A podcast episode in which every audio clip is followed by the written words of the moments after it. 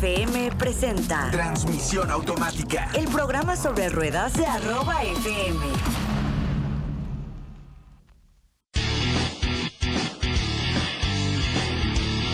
Hola, muy buenas tardes, bienvenidos a esta primera edición, primera emisión de transmisión automática, un programa dedicado a la industria automotriz con todas sus variables de movilidad. Yo soy Eduardo Valdés y les agradezco que sean pues los padrinos de lujo de esta primerísima edición. Estamos transmitiendo completamente en vivo a través de esta hermosa cabina bicolor, teniendo como epicentro la Ciudad de México en el 1590 de amplitud modulada, pero también estamos transmitiendo a través de las distintas plataformas de arroba FM. Pero antes de empezar, quiero ser muy breve con qué es transmisión automática. Transmisión automática es un programa que tiene como columna vertebral central la movilidad en todas sus eh, variables, en todas sus ramas. Por supuesto, la más popular, el automóvil, incluyendo en todas sus categorías, ya sabe usted, SUV, sedán, hatchback, pickup y minivan. Esto por mencionar solamente algunos ejemplos, pero también, también entendemos el mundo de las motocicletas, de las bicicletas, de los scooters, tracto, camiones. Nuestro objetivo es informarte, pero sobre todo escucharlos. Entender sus dudas e inquietudes. Ayudarles a todos los que nos escuchan y nos ven, si no lo permiten, con sus problemas en los vehículos. Sabemos que, y es una frase que siempre he utilizado, que los fierros son fierros y muchas veces no tienen palabra de honor. Dicho en otras eh, palabras, los automóviles pueden fallar. Nosotros podemos ser ese vínculo entre ustedes y las marcas cuando pues a veces no nos hacen o no les hacen caso, pero también esperamos de ustedes algo. Esperamos de todos ustedes que nos hacen el honor de escucharnos o vernos a través de las distintas plataformas. Queremos que sean críticos con nuestro trabajo. Que sepas que todo lo que decimos a través de estos micrófonos ha sido investigado y reporteado de manera más que profesional. Así que sin más, les, les agradecemos la confianza. Cortamos el cordón con estas tijeras doradas.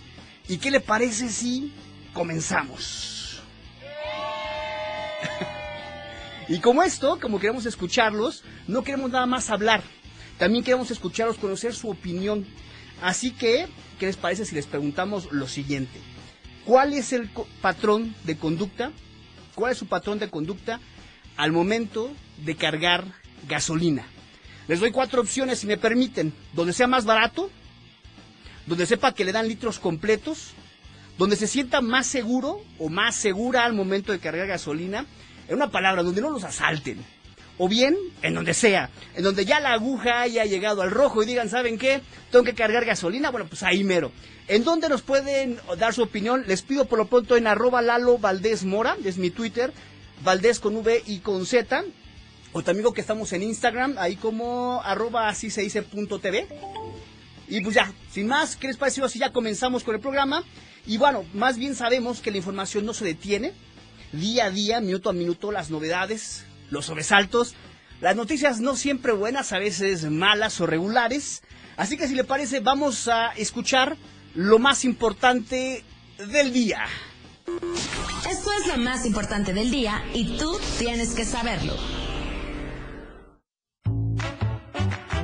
General Motors obtiene los permisos para probar su mini autobús autónomo con pasajeros. Esto lo dio a conocer las autoridades de tránsito de California. Por su parte, la armadora detalló que estas pruebas se harán con pasajeros reales y no solo con los empleados de la compañía. ¿Algún voluntario? El futuro Chevrolet Corvette híbrido es una realidad. De nuevo nos encontramos con indicios de la llegada de una variante electrificada en esta generación del deportivo estadounidense. ¿El culpable de filtrar esta información? El propio manual de usuario. Sí, ese que va almacenado en la guantera. Confirmado, la nueva generación de Grand Cherokee será presentado este año. El máximo responsable del diseño del grupo Fiat Chrysler Automóviles confirmó que la nueva generación del Jeep Grand Cherokee será presentada este mismo año como modelo 2021. Y no todas son buenas noticias en Fiat Chrysler Automóviles, ya que recortará 1.500 puestos de trabajo de la planta de montaje de vehículos que tiene en la localidad canadiense de Windsor al eliminar uno de sus tres turnos de trabajo. Durante 2020 no aumentará el precio del transporte en la Ciudad de México. Así lo dio a conocer Andrés Layú, secretario de Movilidad, quien detalló que a los choferes se les compensará con un subsidio a la gasolina y diésel y la inclusión de los choferes al servicio del Instituto Mexicano del Seguro Social. Jaguar anunció que la producción de su eléctrico e-Pace tendrá un ajuste a la baja debido a las limitaciones en el suministro de baterías. Con este anuncio, Jaguar se une a marcas como Audi y Mercedes-Benz, quienes también anunciaron en semanas recientes que modificarían igualmente a la baja los planes en ventas de sus eléctricos debido a las mismas limitantes. Amazon hará entregas en camionetas eléctricas. Fue el año pasado cuando Amazon, con poco más de 150 millones de usuarios activos, anunció que comenzaría a mudar hacia la tecnología verde en sus camionetas de reparto y hoy es una realidad con 100.000 unidades de un nuevo modelo totalmente eléctrico fabricado por la startup Rivian. Toyota y Lexus se comprometieron a reciclar y reutilizar el 100% de las baterías de sus vehículos híbridos una vez completada su vida útil. En la actualidad, el fabricante recoge más de 90% de las baterías híbridas en Europa. Y vayan encendiendo sus motores porque todo está listo para que inicie la temporada 2020 del Gran Premio de Fórmula 1 el máximo circuito, iniciará esta guerra deportiva en el circuito de Australia el próximo sábado 14 de marzo.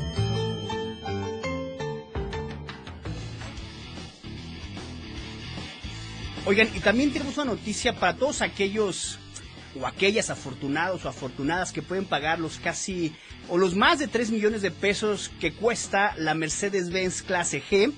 Pues les tenemos malas noticias, ya que esta emblemática camioneta cuadrada, todoterreno, indestructible, incomparable, incomparable, incosteable, pues va a terminar su ciclo de vida. Ya no habrá lavado de cara, ya no habrá nueva generación. Todo parece indicar que llegó a su fin. Este eh, es bonito este modelo, este modelo 2023. Va, bueno, este modelo 2020 que va a llegar hasta el 2023 tal como lo conocemos acaba de tener Sí, exactamente. Pues 3 millones que no sobran, ¿no? que hace falta. Arranquen 3 millones 200 mil. De ahí tú puedes poner, por ejemplo, una pintura amarilla que cuesta 400 mil pesos, por ejemplo. Sí, eso es lo que cuesta. Pues ya, acaba de tener este cambio y esto lo eh, revelo el portal español motor.es donde dice que ya, ya se acabó el ciclo de vida, aunque, aunque yo les voy a decir. Dice, bueno, este portal asegura que fue por las emisiones de CO2.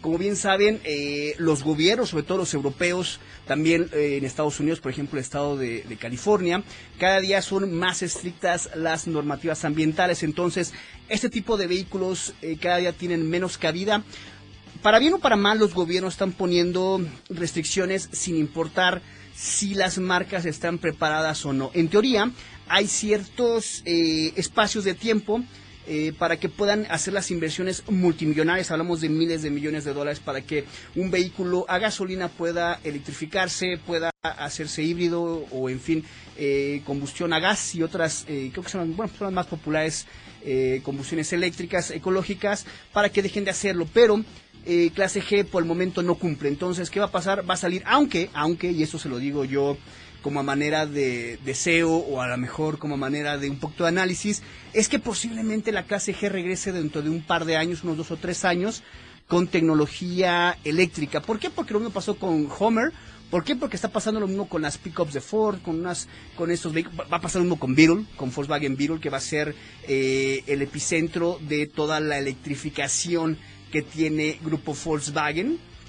Eh, y pues bueno, esto puede pasar con la clase G. Y si le parece, vamos a lo que sigue. Bueno, seguimos. Eh, quiero preguntarle, ¿usted dice groserías? ¿Cuántas groserías dice al volante? Dice se define como grosería a todas aquellas palabras que lleven como fin sobajar, humillar o insultar a una persona o situación. Esto por si alguien no conoce el término. de forma global, como país, ya sabe, Mexicanos Unidos jamás serán vencidos, los mexicanos utilizamos 1.350 millones de groserías diarias para comunicarnos. Esto de acuerdo con una consulta Mitowski. Imaginemos una de las situaciones más dolorosas del mundo. Caminas a medianoche, a oscuras, vas por un refrigerio nocturno En el camino entre tu objetivo y tú se encuentra la esquina de la cama y el dedo chiquito del pie. Y sin querer, te avientas un cóctel con todo y sombrilla de palabras altisonantes. Groserías, vaya. Algunos se molestarán por tu lenguaje vulgar, pero sabes, quizás hayas hecho lo correcto. Cuando somos niños se nos enseña que maldecir, incluso cuando tenemos dolor, es inapropiado. Sin embargo, las groserías tienen un fin fisiológico, emocional y social, y son efectivas solamente porque son inapropiadas. Sin embargo, las groserías pueden ser nuestras amigas. Esto de acuerdo con un estudio llevado a cabo por The New York Times, en donde se asegura que decir malas palabras puede aumentar la habilidad para soportar el dolor. Así que cuando te golpees el dedo del pie y sueltas una grosería, hacerlo puede ayudarte a tolerar mejor el malestar. Hay que aclarar que estas palabras, por supuesto, no tienen ningún poder interno ni místico que confiera fuerza o resistencia sobrehumana. Es simplemente el acto de pronunciar una palabra tabú lo que la vuelve liberadora, detalla el estudio.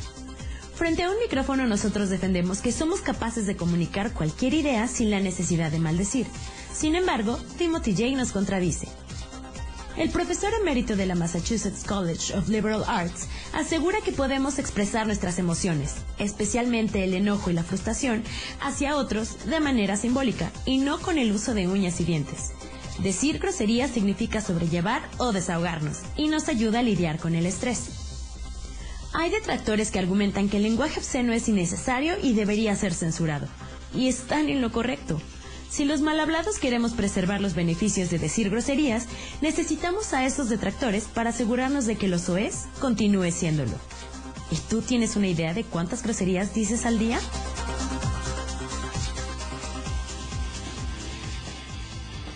Pues ya lo escuchó.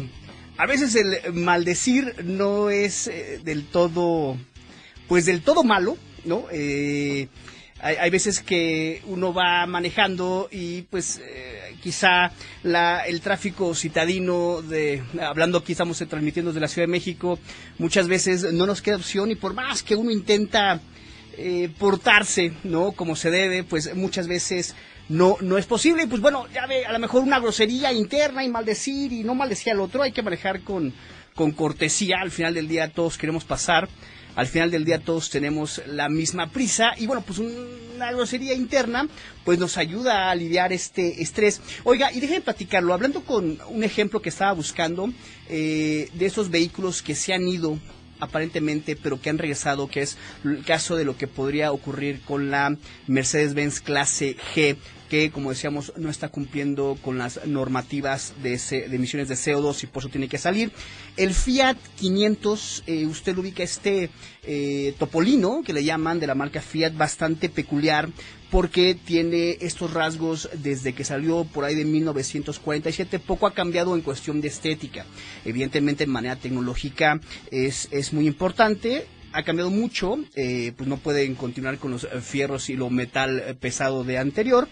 Y bueno, pues recientemente, esto le puedo decir, en noviembre tuvimos una reunión con FCA para eh, eh, diciembre del, del, año pasado, en 2019, pues para dar un cierre de año, para decir cómo se había ido. Ese día estuvo su eh, director de FCA, Bruno Catori, a quien le mandamos un, un, fuerte, un fuerte saludo.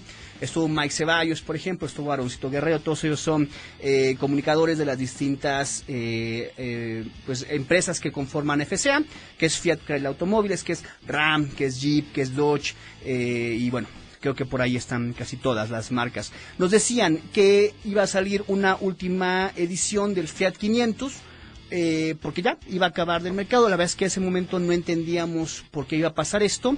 Se llamó un eh, Fiat 500 tributo y era específicamente tributo a México con eh, únicamente 67 unidades. Los vehículos iban a estar con un color alusivo a la bandera mexicana, ya sabe, este eh, hermoso, hermoso verde olivo. Y por ese momento no entendíamos, porque en realidad FCA se está quedando sin sedanes pequeños y Fiat se vende bastante bien. Pero bueno, pues ¿qué ocurrió? Que no, que esto era solamente una, eh, una pequeña pausa, ni siquiera fue un adiós, sino fue una pequeña pausa de tres, cuatro meses, al menos en que se presentó y eh, al día de ayer se anunció que llega eh, un Fiat eléctrico denominado eh, Fiat E, la E pues obviamente de eléctrico.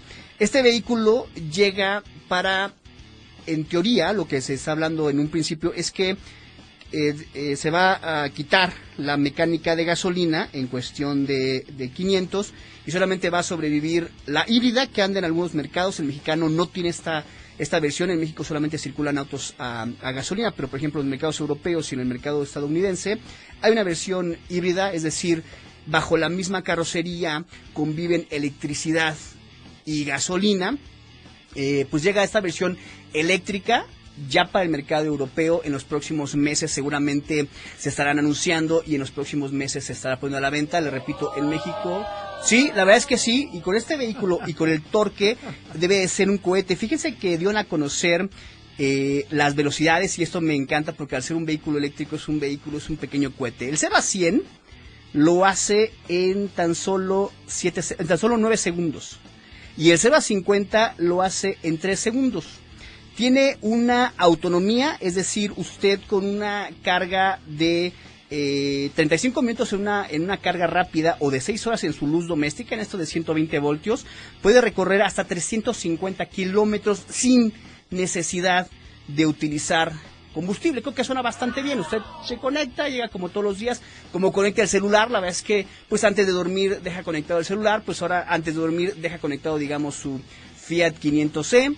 Eh, con, el, con 6 horas usted garantiza que tiene el 100% de su carga.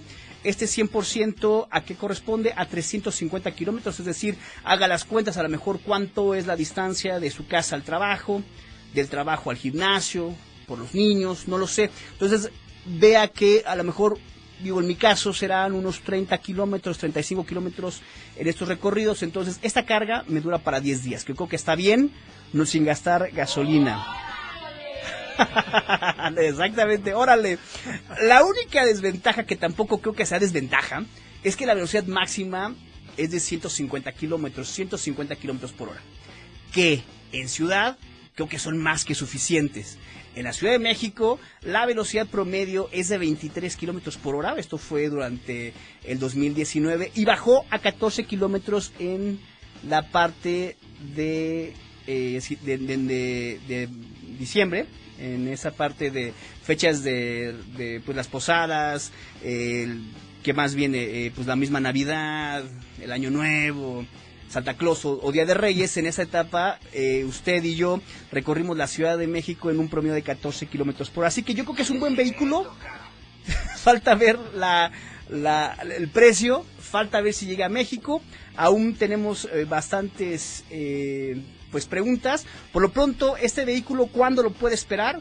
En, unas, en unos tres o cuatro meses. ¿Cuándo rodará? En los distintos mercados del mundo. Al final de el último trimestre del 2020. Así es, suena bastante bien. Así que vamos un pequeño corte, estamos listos para el corte y regresamos. Recuerda, estamos en transmisión automática. No nos tardamos, pero nadita.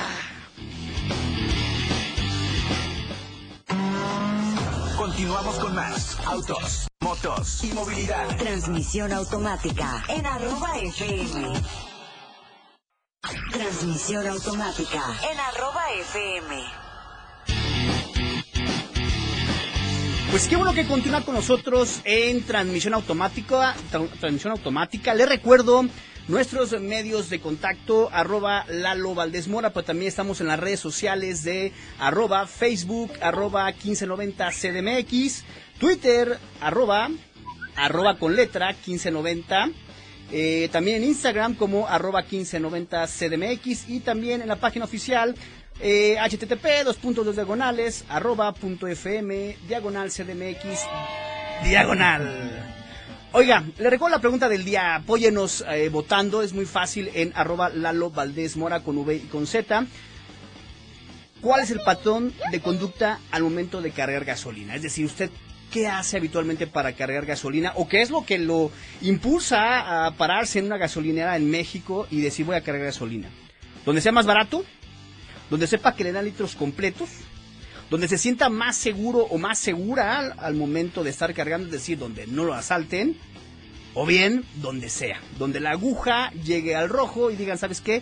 Ya no puedo avanzar ni un centímetro, así que aquí, aquí, aquí, no importa que sea la una mañana, que sea la salida a Tlalpan o por el borde de Sochiaca, que les mandamos un abrazo, ahí me voy a poner a cargar gasolina. Pero bueno, ahora, ¿ustedes están buscando una SUV para transportar hasta siete pasajeros? Pues Toyota decidió que es momento que la cuarta generación de su SUV para siete pasajeros Highlander llegue al piso de venta y ruede por las calles de México. ¿Qué encontramos en ella? Estuvimos en la presentación y ¿qué encontramos? Básicamente más espacio, más practicidad, más confort y una mayor seguridad. En este último atributo, en este último punto de seguridad, quiero hacer especial énfasis, ya que Highlander es el primer vehículo que se ofrece en México con el paquete de seguridad Toyota Safety Sense 2.0. Si nos están escuchando en otra parte de la República, algunos vehículos de Toyota en Estados Unidos, en Canadá, ya vienen con esto. Pero ¿qué es este sistema? El sistema de precolisión, alerta de salida de carril con asistencia de dirección, control de crucero dinámico con radar y luces altas con modificación automática. Esto para no deslumbrar al vehículo que viene de frente. La industria automotriz no descansa y nosotros tampoco. Esto es De Estreno. En el segmento de lo que no se ve pero sí se disfruta, para este 2020 Toyota Highlander fue construida a partir de la plataforma TNGAK, que utilizan ya varios modelos como RAV4 o Camry, también estos ya de última generación. Pero bueno, esta plataforma TNGAK con estas eh, letras tan extrañas, ¿en qué se traduce?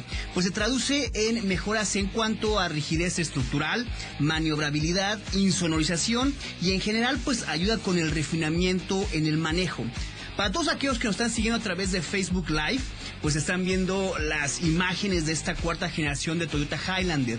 Para los que nos escuchan a través de sus radios, intentaré ser lo más descriptive posible. Visualmente, el cambio fue total.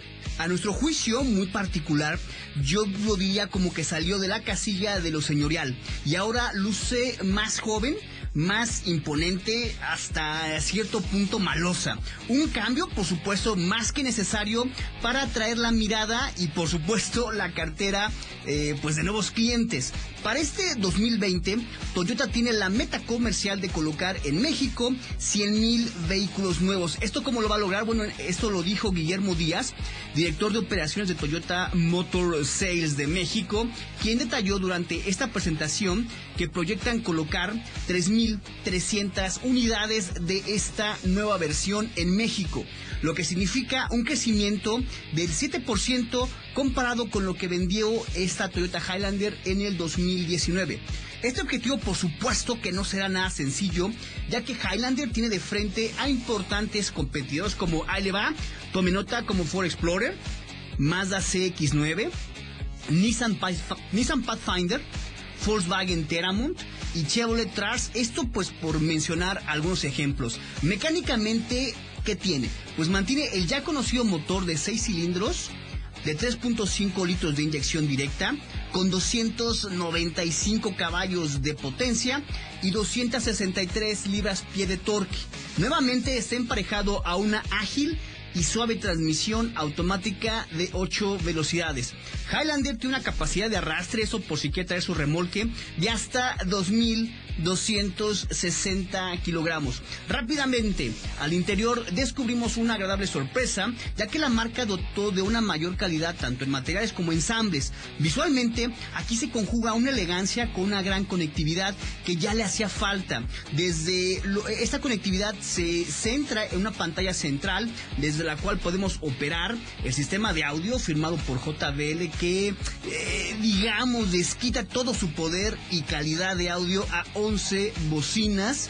Y pues bueno, algo que seguramente vamos a agradecer en los tráficos que vivimos día a día. En cuanto al equipamiento, pues no le falta nada. Tenemos un techo panorámico, asientos forrados en piel en la segunda fila. Ya también son de tipo capitán, estos individuales, y se recorren hasta 30 milímetros. Ya sabe, climatizador automático y hasta tres zonas, calefacción y enfriamiento para los asientos. En materia de seguridad, Highlander 2020 cuenta con ocho bolsas de aire, incluyendo bolsas de aire tipo cortina, lateral y esto para las tres filas, además de control de estabilidad, frenado, controlado, sistema de sujeción para sillas de menores, frenos ABS, columna de dirección comprimible y molduras interiores. Esto muy importante que disipan la energía en caso de impacto. Aún nos falta manejarla, Esto que acabamos de hablar lo consideramos como un intro. Nos falta ponerlo a prueba, saber cómo se comporta este motor ya conocido con la nueva plataforma.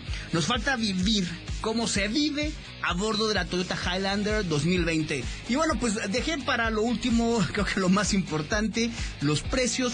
Arranca en 624.900 pesos. Hay una versión intermedia de 684.900 pesos. Y finalmente, tope de gama, 779.900 pesos. ¿Qué le parece? ¿Se la comprarían? pues ahí lo tiene, ¿no? Se la comprarían. Javier, déjenme presentarle antes que otra cosa pase. Está a mi derecha Javier Marmolejo, se conoce como exactamente el reportero citadino. ¿Cómo estás, amigo? Muy bien, muchas gracias, Eduardo. Este, te saludo con muchísimo gusto. También a toda nuestra amable audiencia que nos escucha, nos sintoniza en toda la República Mexicana. Exactamente. Oye, amigo, vámonos eh, de volada porque tenemos bastante información. Nos están preguntando qué autos son los más eh, propicios para alguien que se quiere meter, manejar un chofer o rentar, rentar un auto de Uber, de Cabify o de Didi, que son las tres eh, aplicaciones que ahorita en la mente tengo para el, servicio Uber Black, o sea, el, el, el, de inicio, ¿no?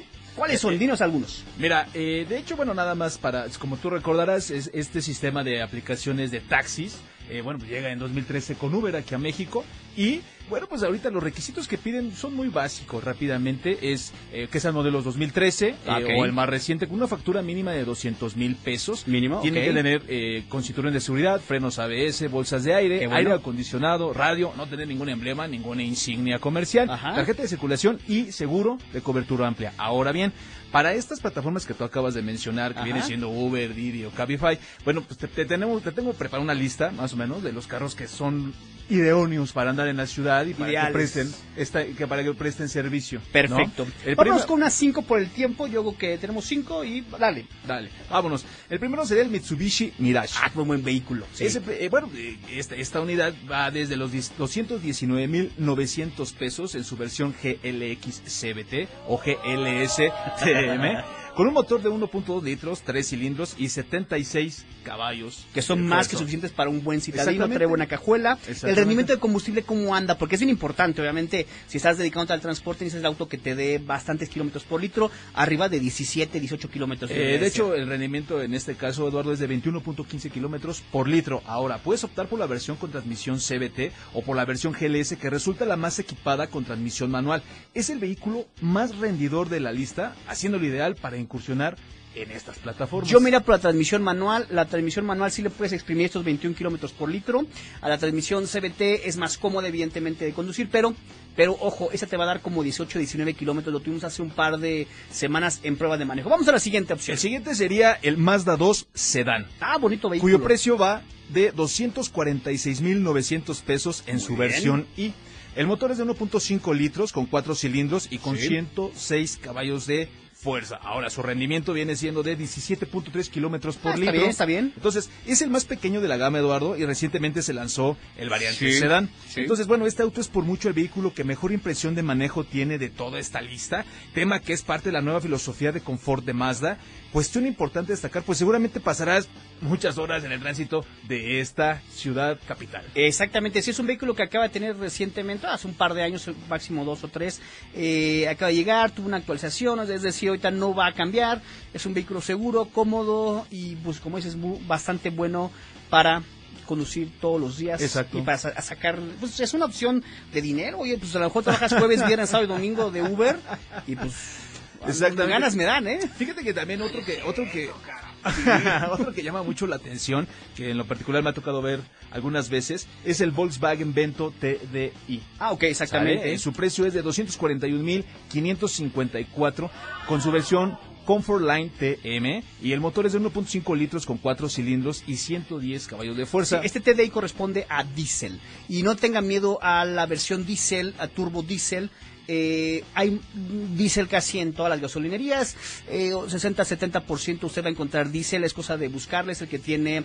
ya ve que hay roja, hay eh, verde, y es la negra. Entonces por ahí está siempre un rinconcito y no le tenga miedo al diésel, hemos andado en vehículos diésel y siempre hay donde cargar, casi siempre. Y fíjate que lo interesante de aquí es que el rendimiento que da es de 19.8 kilómetros por litro. Y el motivo por el que no integramos el modelo con motor a gasolina es por lo que mencionas, es ah, el tema de rendimiento, pues este nos ofrece un rango mayor. Ahora, este se puede encontrar con transmisión manual de cinco relaciones y si así lo deseas para tu comodidad y las inclemencias de tránsito, adquirirlo con caja DSG. Perfecto. Ahorita nos vas a decir que es de siete velocidades. Esto se aumenta 17 mil pesos más. Está bastante bien. Oye, amigo, ¿sabes qué? Tengo que interrumpirte. El tiempo apremia. Mejor lo te dejamos pendiente para un segundo bloque, un tercer bloque. ¿Tú te consideras buen trabajador? Claro. Siempre. O sea, no llegas el café, no haces nada. la famosa hora nalga. nada, nada. ¿Qué es la hora nalga? ¿Usted la hace?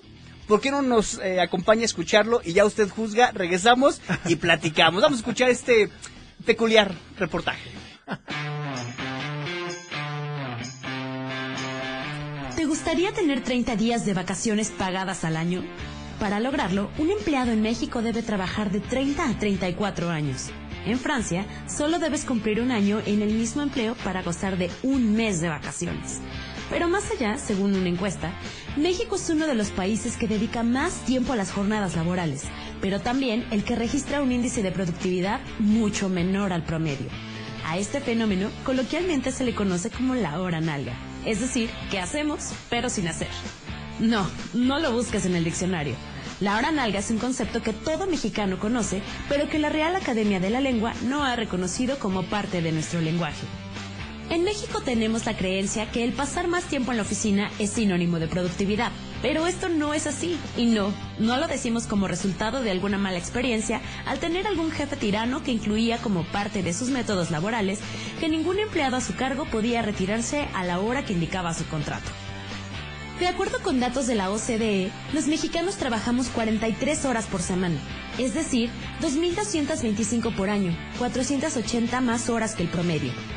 En el otro extremo se ubica Alemania, país donde se trabaja un promedio de 1.363 horas por año, es decir, 892 horas menos que en México. En Japón existe un fenómeno llamado karoshi, que significa morir por demasiado trabajo aunque el promedio de horas laboradas al año es de 1.713, 542 horas menos que México, o sea que los japoneses ni aguantan nada. Pero lo más preocupante es que de acuerdo con este análisis, los mexicanos que tantas horas le dedicamos al trabajo no somos precisamente productivos, es decir, hacemos horas nalga. Para esquematizar el nivel de productividad de los países miembros de la OCDE, que es la Organización para la Cooperación y el Desarrollo Económico, le otorgaron valores, siendo 100 puntos lo más productivo. México obtuvo 20 puntos. Luxemburgo, por ejemplo, fue calificado con 95 y trabaja 700 horas menos que nosotros. Pero por si esto fuera poco, hablando de vacaciones, los mexicanos somos los que menos tenemos. Seis días el primer año laboral, dos días más por cada año trabajado, en la misma empresa, por supuesto. Y así sucesivamente hasta que llegues a trabajar 30 años en el mismo sitio. Ahí sí podrás pedir 30 días de vacaciones. Las naciones que son generosas con sus trabajadores y les dan más de un mes de descanso al año pagado es encabezada por Brasil, que da 30 días de vacaciones al año a los trabajadores, siempre y cuando se cumpla con un requisito, no haber faltado más de 5 días al año. Pero bueno, trabajar tanto debe tener sus recompensas, ¿no? Pues depende de los valores de satisfacción que cada uno tengamos. Pero si hablamos de lo económico, en México, no. México es el país de América Latina con el salario mínimo más bajo, excepto por Venezuela, pero ello es comprensible debido a la crisis de gobierno y social por la que atraviesan. ¿Y nosotros? ¿Qué justificación tenemos? Los discursos de los políticos indican que siempre vamos creciendo, que hay felicidad, que ya merito. Pero si eres profesionista, tampoco te salvas. Un profesionista en México gana entre 8 a 10 mil pesos mensuales, mientras que un comerciante informal alcanza hasta 15 mil. Por eso no sorprende que el INEGI reporte una tasa de informalidad superior al 57%. pues ya lo escuchó. Usted realmente si llega, trabaja y luego luego a teclearle o luego luego a, barrerle o luego luego a manejarle o luego luego, o llega el café, platicamos, ¿cómo ha estado? Don Roberto. Don Joel, don, don Miguel, don Javier, o realmente aprovechamos el tiempo, estas ocho horas, pues que en teoría tenemos laborales. Pues yo creo que pocos, yo la verdad es que me considero que no, sí, de repente pierdo bastante, bastante el, tiempo. Pero ¿qué le parece si hacemos un pequeño corte, reflexionamos acerca de nuestra forma en que estamos trabajando y regresamos? Estamos en el último bloque. Gracias por estar con nosotros. Estamos en transmisión automática. No tardamos. No te desconectes. Transmisión automática en arroba FM. Continuamos con más. Transmisión automática en arroba FM. Y qué bueno que continúa con nosotros en transmisión automática. Le recuerdo nuestros medios de contacto en Twitter, arroba Lalo Valdesmora. Ya tenemos la respuesta a la pregunta de cuáles son los patrones de conducta al momento de cargar gasolina. Pues estoy viendo la mayoría, el 37% donde sea, es decir, donde te toque la gasolina y cargo. Después seguiríamos un 27% donde den litros completos. Eh, y empatado con 18% ambas, donde esté más barato y donde sea más seguro. Yo en realidad creo que me voy por donde sea más seguro. La vez que yo casi todos los días ando en motocicleta y la motocicleta es eh, prácticamente es, eh, pues nulo el efecto de la gasolina, me da más o menos 35 kilómetros por litro, entonces pues, es una belleza ese rendimiento. Ahora bien, queremos ponernos un poquito serios, porque sabemos que los autos en su mayoría son pasionales, son aquellas eh, compras que no siempre son racionales y todos compramos o manejamos un automóvil para no chocar. Pero en promedio en México anualmente ocurren, ahí le va apunte porque si está Está grave, esto fue durante el 2019. 384.434 accidentes de tránsito. Sí, eso.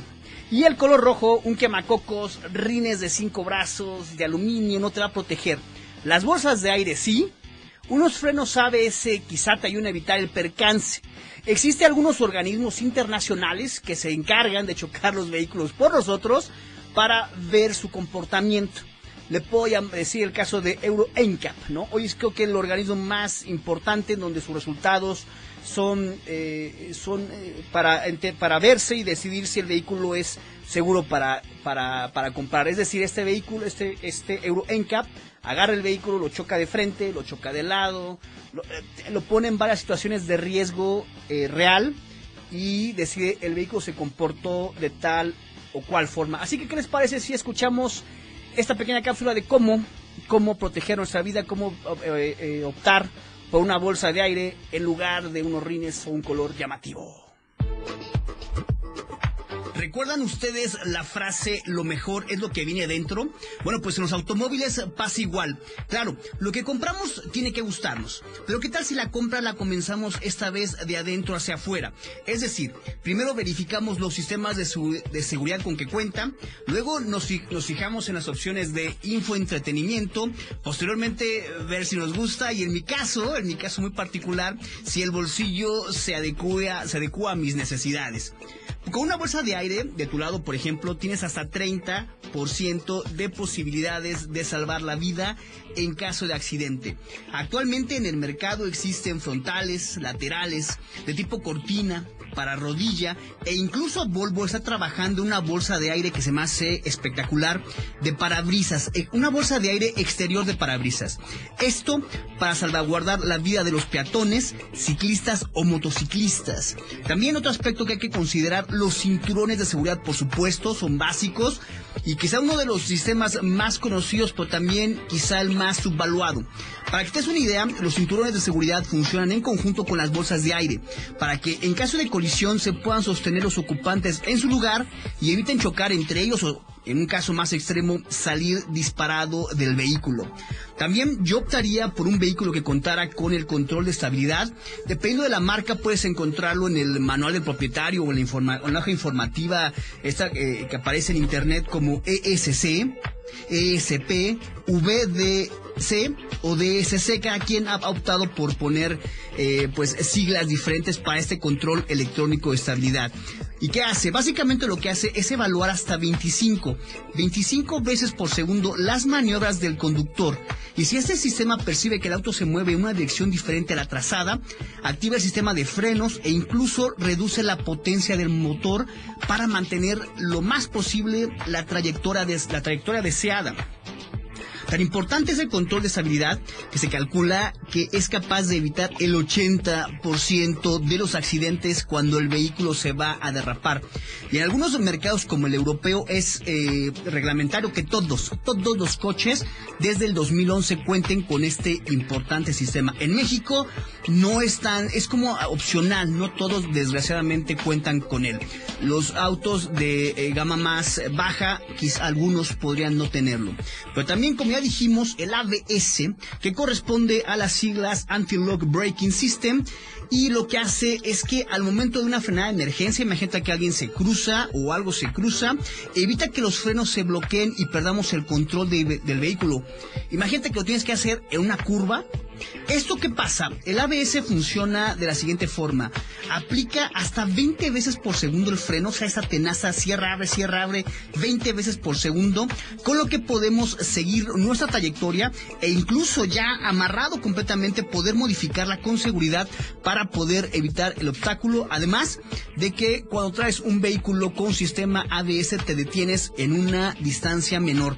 El ABS, quien lo inventó, pues fue Mercedes-Benz en los automóviles, en sus automóviles en 1978, hace 42 años, aunque, aunque este no fue una idea original de Mercedes-Benz, más bien lo tropicalizó de los aviones ya por ahí de 1929, eh, lo primero usar, lo usaron primeramente ellos y luego ya pasó a Mercedes y hoy prácticamente en casi todos los vehículos.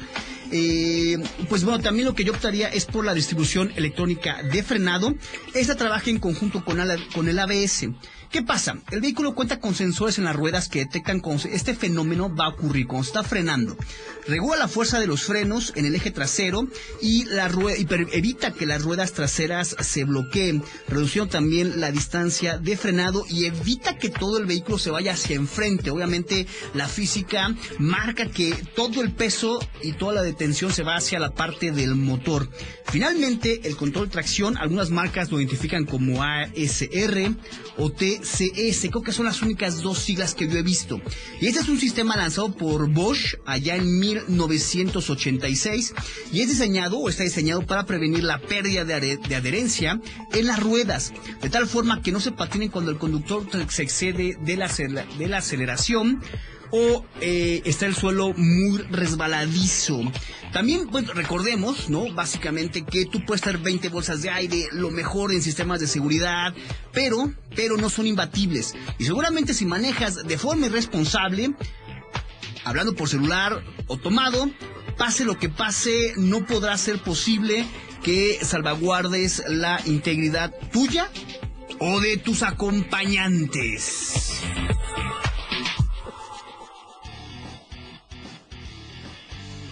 Pues ahí lo tienen. La verdad es que sí, como bien decíamos, puede, podemos tener la, mayor seguridad posible, pero si eh, retamos a la física con un manejo irresponsable, con una velocidad no apta para ciudad o para carretera, que muchas veces eh, pensamos que las carreteras son pistas de, pues, de pruebas y excedemos casi siempre los límites de velocidad, pues ocurren los accidentes y muchas veces depende de la magnitud del golpe de la forma en que sea el golpe es con las consecuencias. Un ejemplo, un ejemplo, la mayoría de los vehículos son seguros hasta 80 kilómetros por hora. Entonces imagínense cuando va a 110, 120, 140, 150 kilómetros. Híjole, pues eh, está poniendo en riesgo su vida y sobre todo la de sus acompañantes que en caso de precance pasa un fenómeno bien, bien extraño, un poco hasta maquiavélico, un poco eh, terror. Cuando uno va manejando por, y va a tener un accidente por simple reflejo, lo que expone es el lado donde estemos nosotros más protegidos, es decir, a su copiloto. Entonces, si trae a su hijo de copiloto, a su esposa, pues seguramente, aunque usted quiera hacer lo contrario, es como por ejemplo, si alguien nos da un golpe, pues lo que hacemos es poner la guardia de forma automática. Cuando manejamos pasa lo mismo. Cuando vamos manejando y vemos de repente el árbol, vamos a aventar el vehículo hacia donde nosotros como conductores estemos a salvo. Aunque traigamos lo más preciado en el asiento, esto nunca va a poder ser de otra forma. Se llama instinto de supervivencia. Y hablando de instinto de supervivencia, el plástico vamos a ponernos ecológicos porque el plástico es omnipresente. Pues ¿dónde podemos encontrarlo? En prácticamente todo lo que vemos, tocamos, solemos y sentimos. Aquí tengo una botella de plástico, de hecho. Eh, cosméticos, textil, ropa, pues están asfixiando al medio ambiente. 8 millones más o menos de toneladas de basura al año llegan a los mares y océanos. Esta cantidad es el equivalente a 80, 800 torres Eiffel. Y se pueden cubrir 34 veces la isla de Manhattan, imagínense usted. Pero bueno, las marcas automotrices están poniendo su granito de arena, al igual que unas refresqueras, al igual que eh, eh, empresas de agua, y están reciclando los materiales, están haciendo, por ejemplo, de botellas de PET, así como estas que tengo de, de esta marca de agua, los asientos de sus vehículos, están haciendo con semillas de café, los asientos, los tableros, las pinturas, todo para hacer un entorno más amigable Así que si vamos a escuchar completo, si os parece, esta nota. En una guerra donde el plástico parece estar ganando la batalla, algunas marcas automotrices como Ford, BMW, Nissan, Toyota, Kia, Volvo e incluso Bentley ponen su granito de arena al fabricar los automóviles que tú ya manejas hoy con plásticos reciclados. El día cero para algunos ambientalistas y organizaciones proecología ya llegó. Algunas voces aseguran que el daño causado al planeta es irreversible y lo único que queda por hacer es sentarnos a esperar los cambios que vendrán a causa de la contaminación, en donde el humano podría no estar invitado, y esto es porque sencillamente los humanos no queremos cambiar nuestros hábitos. No queremos sonar triunfalistas. Es más, intentamos ser fatalistas en temas ecológicos. Siempre queremos ver ese halo de luz en medio de la oscuridad. Y así es como podríamos catalogar estas acciones por parte de algunas empresas automotrices, en este caso, que intentan revertir parte del daño que le hemos hecho al planeta. Ford, BMW, Nissan, Toyota, Kia y Bentley han comenzado a fabricar nuevos vehículos con base en materiales reciclados, demostrando que con el reuso también se puede estrenar. BMW ha querido ser coherente en sus autos verdes. El interior de los BMW i3 e i8 se fabrican utilizando un 25% de materias primas renovables, así como plásticos reciclables. Igualmente, el 80% del aluminio empleado es reciclado, extraído de productos como latas de refresco, y las tapicerías de tela están confeccionadas totalmente con poliéster reciclado, obtenido a su vez de botellas de plástico reaprovechadas. En otros detalles como los cueros, son curtidos con técnicas naturales y teñidos con hojas de olivo, sin utilizar productos químicos, o la madera procedente en un 100% de bosques dotados de certificación FSC, que asegura un equilibrio entre lo que se tala y lo que se planta. Por su parte, Ford desde 1990 está contribuyendo fuertemente al reciclaje de botellas de plástico. Y es que, de acuerdo con estimaciones del fabricante estadounidense, utiliza alrededor de 1.200 millones de botellas de plástico recicladas por año, unas 250 botellas por automóvil. Ford utiliza plástico reciclado en los revestimientos de las ruedas de la gama de camionetas F-Series, así como en unas placas de plástico ubicadas en la parte inferior de la carrocería en varios automóviles y SUV, entre los que se incluye la rediseñada Escape 2020. El objetivo de Ford es fabricar vehículos que sean reciclables en su totalidad, para lo que cuenta con un programa que incluye la directriz de diseñar para reciclar. Nissan también se une a esta causa y precisamente lo hace también con su eléctrico Leaf, que utiliza materiales reciclados de botella PET y lo hace para crear los asientos, además de usar materiales reciclados de electrodomésticos como refrigeradores y lavadoras para darle vida a la consola central. Si hablamos de autos ecológicos, con el Toyota Prius, la armadura demostró que mucho antes de que fuera una obligación para las marcas contar con híbridos o eléctricos en su piso de venta, ellos ya entendían que debíamos de bajar la dependencia de los combustibles fósiles. Toyota presentó en octubre de 2015 algunos objetivos de sustentabilidad para los próximos 35 años Entre las metas más ambiciosas, el compromiso de reducir en un 90% las emisiones de CO2 de los vehículos nuevos en el año 2050, además de reducir a cero las emisiones de todas las fábricas. Además, Toyota creó en Japón un centro dedicado en exclusiva a la investigación de nuevas técnicas de reciclado. Actualmente, Toyota utiliza un plástico ecológico en el 80% de la superficie total interior de sus vehículos. Pero también Bentley está entendiendo los nuevos tiempos y actúa en consecuencia, ya que en el prototipo Bentley EXP 100 GT utilizaron materiales sustentables. Por ejemplo, la pintura es elaborada con cascarillas de arroz recicladas. Los plásticos nos han cambiado la vida como pocos inventos. Han facilitado los viajes al espacio y revolucionado la medicina aligeran los coches y los aviones, ahorrando en combustible y reduciendo la contaminación. En forma de envolturas ligeras como el aire, se adhieren a los alimentos frescos y alargan su duración. En bolsas de aire, incubadoras, cascos e incluso salvando vida de animales. A mediados del siglo XIX, las teclas de los pianos, las bolas de billar, los peines y todo tipo de baratijas se fabricaban con marfil, lo que causaba que la población de elefantes estuviera en riesgo. El problema, como siempre, es la falta de equilibrio. Pensar en el ahora, no en el mañana. En la solución no integral. Todo el mundo quiere una solución estrella, pero la realidad es que tenemos que recoger la basura y punto. Pues creo que más claro ni el agua. Oigan, se nos acabó este tiempo, la verdad es que esta hora se fue literal como agua, como agua limpia, agua sin plástico. Eh, vamos a estar los martes y los jueves de 3 a 4 de la tarde. Esperamos contar con su presencia. Las redes siguen eh, completamente abiertas. Ya saben, estas no descansan. Y, y todo lo que usted nos diga, nos pregunte, nos consulte le vamos a dar salida, le vamos a dar respuesta. Javier, ¿dónde nos encuentran aquí en arroba, amigo? Mira, Eduardo, por los teléfonos en cabina son 55 55 92 69 34 o el 55 41 65 15 90. También las redes sociales en Facebook, arroba FMCDMX 1590, en Twitter, arroba 1590, en Instagram, arroba 1590 CDMX en minúscula y en nuestra página web http dos puntos diagonal arroba punto fm diagonal CDMX con mayúsculas diagonal Eduardo. Perfecto, y pues quiero agradecer antes de que se termine el tiempo a la gente que usted no ve detrás, que además de todas las voces, de todos los eh, la edición, está el señor Joel aquí en nuestro operador, el ingeniero que también está llevando la transmisión puntual el mago Mike también que está aquí y usted no lo vio, pero me dio algunas buenas regañizas en, por ejemplo, que corrí mucho, me dio algunas buenas regañizas, me, tranquilizó. Javier Marmolejo, aquí a mi derecha. Eduardo Valdés, un servidor, y como irá viendo a lo largo de las transmisiones, vendrán más personas poco a poco a integrarse en este programa que como siempre lo hacemos únicamente pensando en usted. Muchas gracias. Nos vemos y nos escuchamos el próximo jueves, ya de volada, jueves 12 de marzo. Hasta pronto. Bye.